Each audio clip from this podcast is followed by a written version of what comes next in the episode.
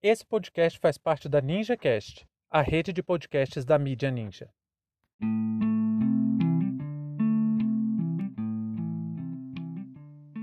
O que é história?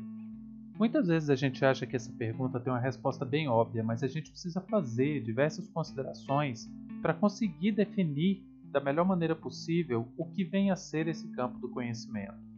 A primeira vez que o termo foi empregado foi com Heródoto, um grego nascido no século V a.C. Ele é considerado o pai da história e sua principal contribuição foi a escrita de um livro sobre as guerras greco-pérsicas. Foi ali a primeira vez que esse termo apareceu, iotopia, que no grego significa literalmente pesquisa.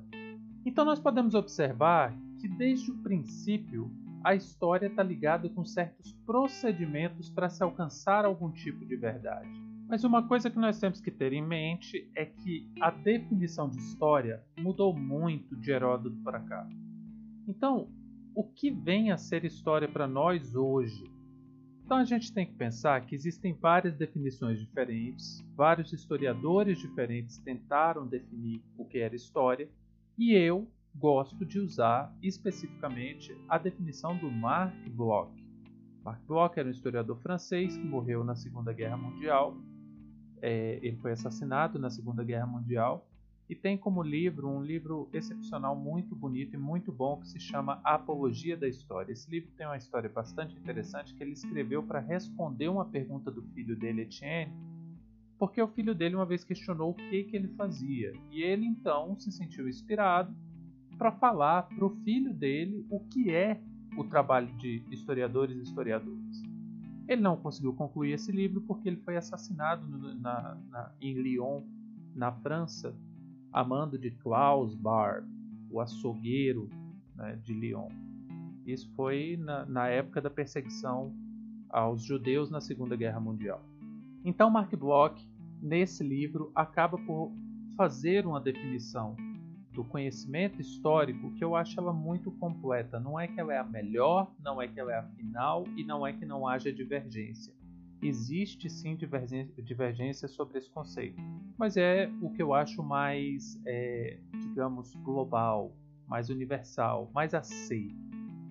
E ele diz o seguinte: história é a ciência que investiga as ações humanas no tempo Particularmente, eu gosto muito dessa definição porque ela define muito bem qual é o objeto de estudo da história e também fala qual é o campo de conhecimento a qual a história vai pertencer, que é a ciência.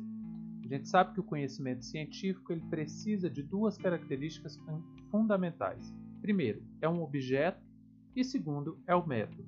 Essa definição do Mark Bloch, a gente está falando sobre o objeto. A ciência que investiga ações humanas, ações humanas ao longo do tempo. Aqui nós temos qual é o objeto, são as ações humanas e a sua característica particular, o tempo. Até porque a ação só acontece no tempo. Nós não estamos então preocupados com o passado, nós estamos preocupados com aquilo que foi feito. Essa questão ela é substancial para a gente pensar a nossa definição de história, até porque ela se contrapõe com aquela ideia comum aquela ideia muito corrente de que história é o estudo do passado para compreender o presente e não cometer os mesmos erros no futuro. Ora, essa definição está completamente equivocada, porque a história não estuda o passado. Acreditem em mim. Eu sei que é estranho ouvir isso, mas acreditem em mim. História não estuda o passado.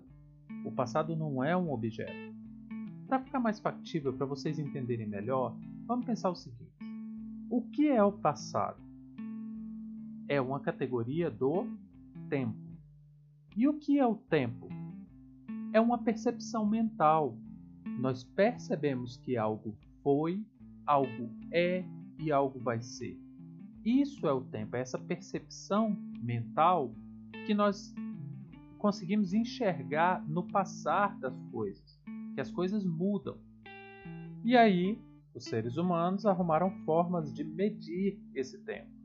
Então você tem as medições pelas fases da Lua, as medições pelo movimento da Terra, você tem várias, e aí no século XIX surge uma outra medida, um outro tipo de medida, outra metrificação do tempo, que é o relógio. E aqui o que tem que ficar claro para vocês é que o tempo, enquanto uma percepção, ele não pode ser colocado como objeto, porque nós não temos como pegar esse passado, não temos como pegar uma categoria do tempo e estudar. O que nós podemos é analisar vestígios dessas ações que aconteceram em outras épocas.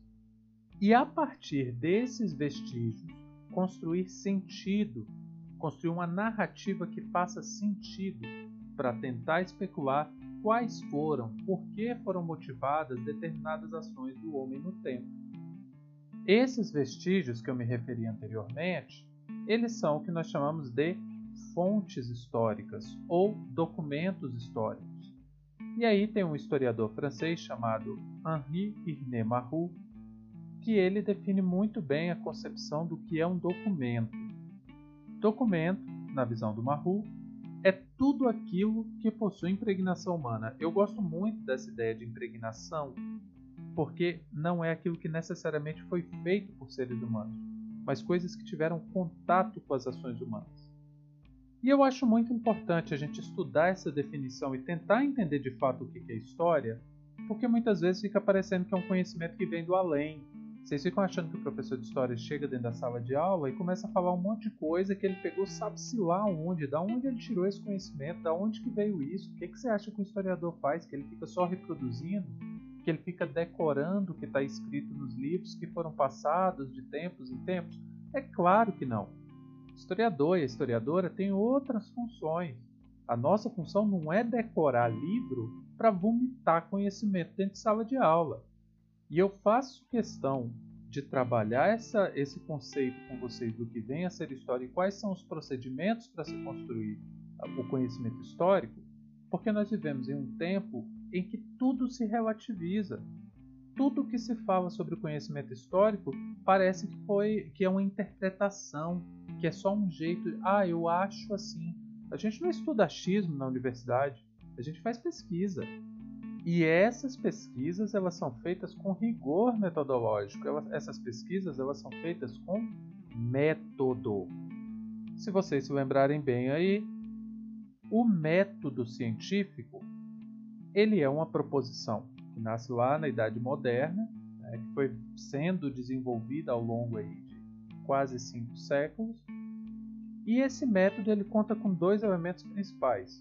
Primeiro, é um objeto, então toda ciência tem que ter um objeto, e depois ela tem que ter um método. Como ela vai investigar esse objeto? Na definição do Mark Bloch, nós temos muito explícito o objeto. Qual é o objeto? O homem no tempo. Então, esse objeto é ação humana e a sua característica que faz a história ser particular, né, que não é não pode ser abraçada por outra ciência, a sua particularidade é o tempo, é a característica temporal, é analisar essas ações no transcorrer delas mesmas.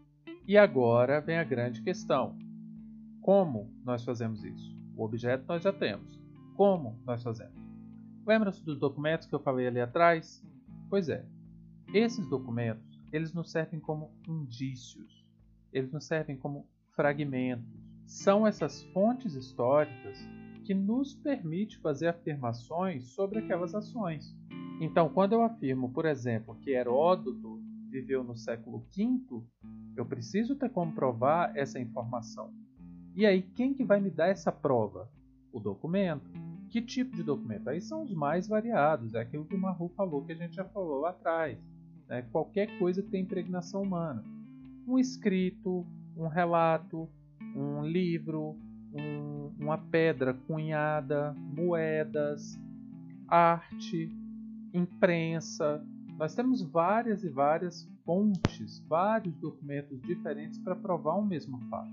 E a gente faz o cruzamento tanto dessas fontes quanto da tradição que escreveu sobre esse mesmo evento. Então vai se acumulando, ao passar do tempo, a gente vai acumulando mais conhecimento sobre os mesmos eventos históricos. E por que, que isso é muito importante? Porque a história ela está fadada. Fatalmente, a história sempre vai estar incompleta.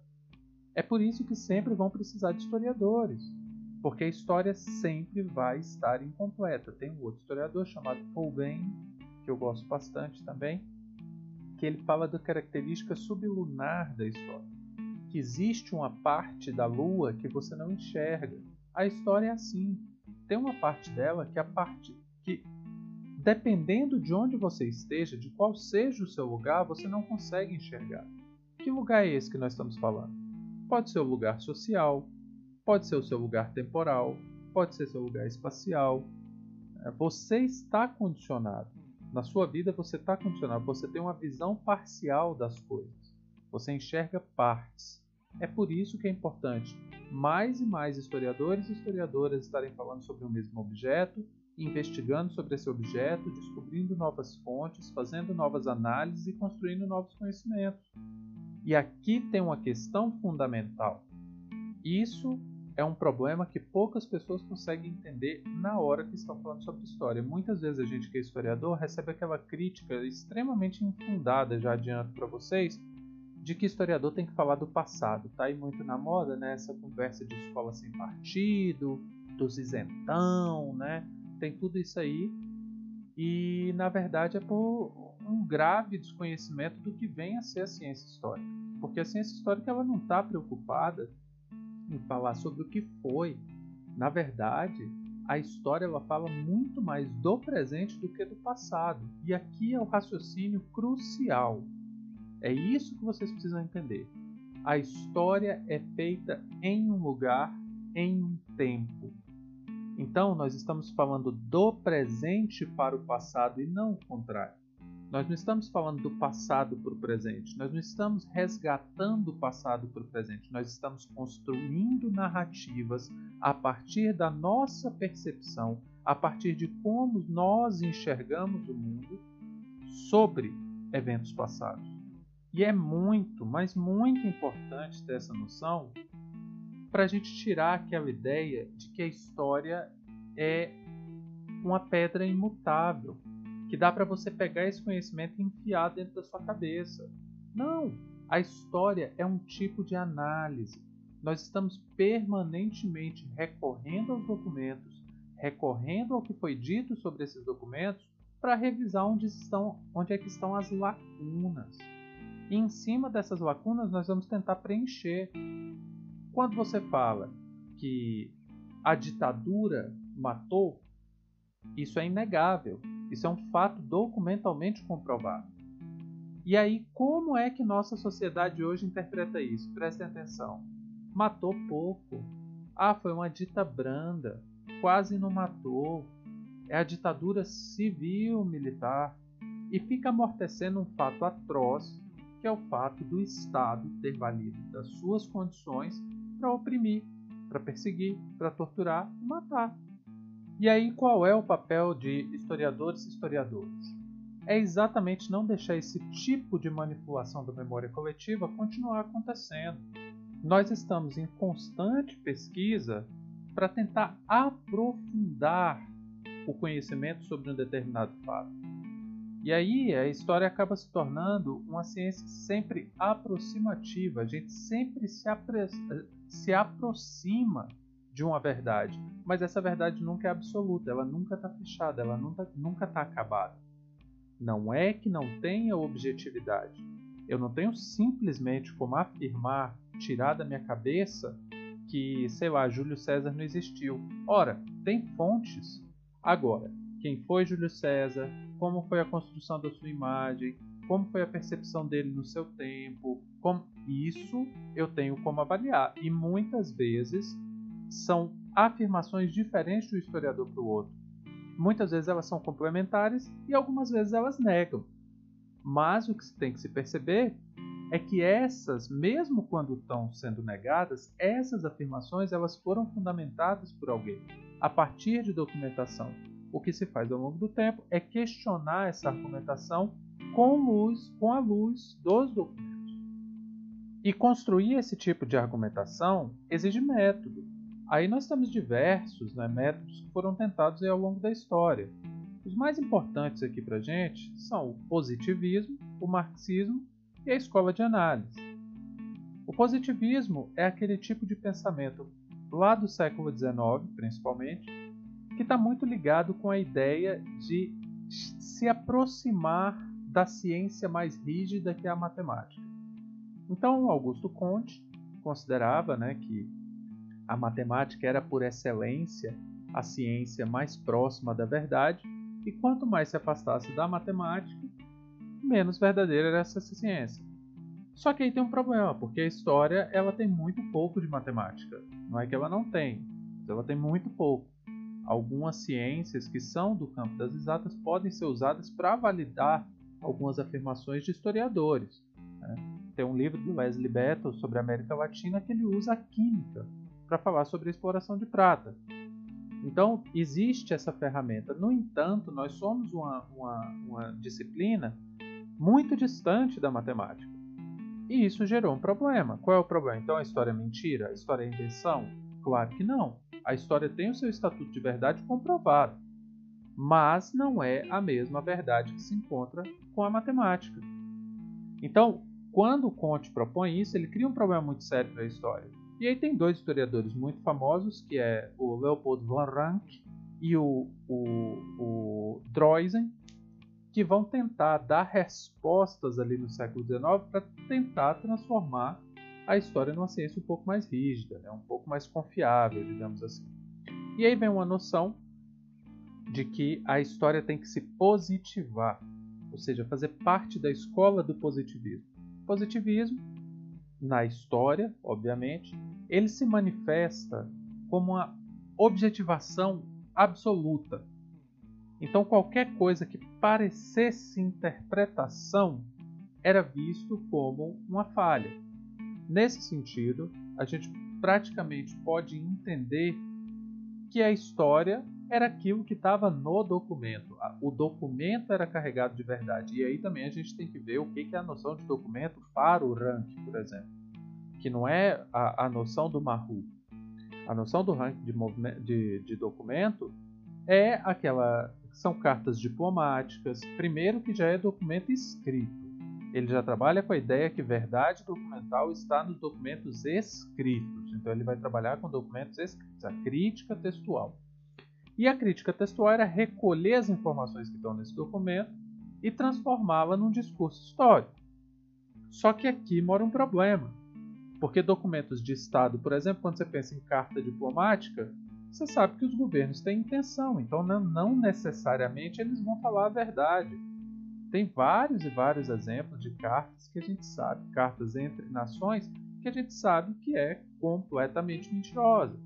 Primeira Guerra Mundial, por exemplo, os austríacos usam como desculpa para invadir a Sérvia um assassinato de um rei, de um príncipe herdeiro, na verdade, o príncipe Franz Ferdinand. Só que já foi comprovado que a Áustria sabia que a Sérvia não tinha envolvimento, mas ela trabalhava com a ideia de que o governo sérvio tinha envolvimento com o assassinato do Franz Ferdinand e existiu uma série de, de reparações que era impossível a Sérvia conseguir manter. Então, se você pega essas cartas austríacas, você vai levar em consideração que a Áustria tinha motivos para atacar a Sérvia. Só que a gente sabe por outras fontes e até alguns documentais que apareceram depois que a Áustria sabia que a Sérvia não tinha nada a ver com aquilo. Esse é um exemplo clássico de que documentos do Estado, documentos oficiais, não necessariamente estão carregados de verdade. E é por isso que essa visão positivista ela vai ser combatida já no século XIX. Por exemplo, você vai ter um outro grande historiador, que não foi só historiador, foi um dos grandes sociólogos, economista, filósofo e aí muitas outras atribuições, que foi Karl Marx. Marx tenta também desenvolver o seu método para tentar investigar a história. O que, que ele vai falar? Que a história da humanidade é a história da luta de classes. A partir deste pequeno fragmento, a gente entende mais ou menos como funciona o pensamento marxista. Ele vai dizer o seguinte: na história sempre existe alguém dominando, alguém dominado. Em algum momento, o dominado se revolta, entra em choque com o dominante e isso gera um novo sistema. Então, para Marx, tem uma preponderância muito forte a questão econômica. Ele acha que a grande estrutura das sociedades que promove mudanças, que gira o motor da história, é precisamente a luta de classes, é esse combate entre dominantes e dominados que sempre vai acontecer. E aí ele vai investigar ao longo do tempo como aconteceu diversos desses eventos. Ele vai colocar, por exemplo, a superação do feudalismo se dá pelo embate entre a nobreza e os servos. Então ele vai, vai analisar as sociedades a partir disso. Aí é que ele vai analisar principalmente o grande estudo dele é da sociedade capitalista e ele vai reconhecer duas grandes classes, a burguesia e o proletariado. E entende que a partir das relações da burguesia e do proletariado existem conflitos e que em algum momento esses conflitos vão se acentuar a tal modo que essas duas classes vão entrar em choque direto. Então ele vai fazendo a análise histórica dele a partir dessa ideia de, de luta de classes. Ou seja, você tem um sistema econômico, esse sistema cria exploradores e explorados, há revolta dos explorados e aí entra em choque com os exploradores. Vencidos os exploradores, nasce uma nova classe social.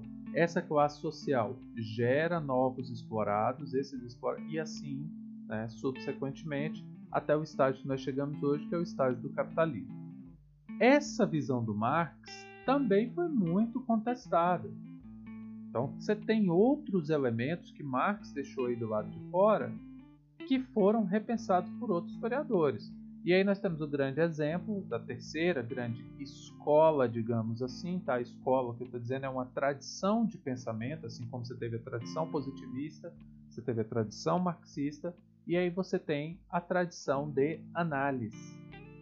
A, a história de análise começa com a revista que foi desenvolvida por dois grandes historiadores, Lucian Febvre e o segundo é o Mark Bloch, aquele que eu falei para vocês no começo.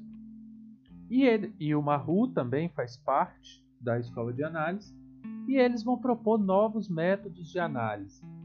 Primeiro que eles vão reconhecer mais documentos, mais fontes documentais e mais objetos de estudo para a história.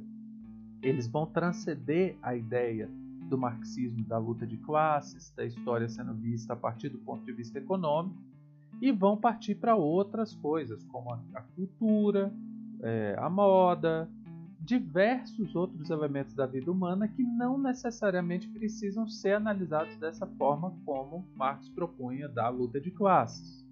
E uma coisa muito importante da gente reconhecer aqui é que nenhum desses métodos se encerraram em si mesmos e estão completamente errados porque tiveram alguma superação. O positivismo, por exemplo, deu uma grande contribuição que foi a crítica documental pesada, rígida, forte, o documento ele tem que ser verdadeiro, as informações ali precisam ter é, é, uma certa rigidez para a gente considerar como um documento histórico ao ponto de usar num trabalho, numa produção. Aí você tem a contribuição marxista, né, que colocou a economia como um suporte para suas análises. E isso nunca deixou de ser feito. Vários outros historiadores continuam estudando a história a partir das suas características econômicas. Mas a análise veio e trouxe uma outra contribuição que foi ver a história não só do ponto de vista econômico, mas de outros pontos de vista, por exemplo, da cultura, da linguagem, da estética, da ética, avaliando diversos outros aspectos da vida humana que também existem, que também foram ações humanas, e se é ação humana, pode e deve ser investigado pela história. Então tem que ficar muito claro, não é que uma coisa foi superando a outra e foi passando e deixando para trás. Cada vez mais criou-se novos métodos de análise, diferentes visões, com outras capacidades, com outros objetos, e foi assim construindo cada vez melhor, com mais substância, com mais é, é, relevância, o conhecimento histórico. E é isso que eu queria deixar claro para vocês aqui.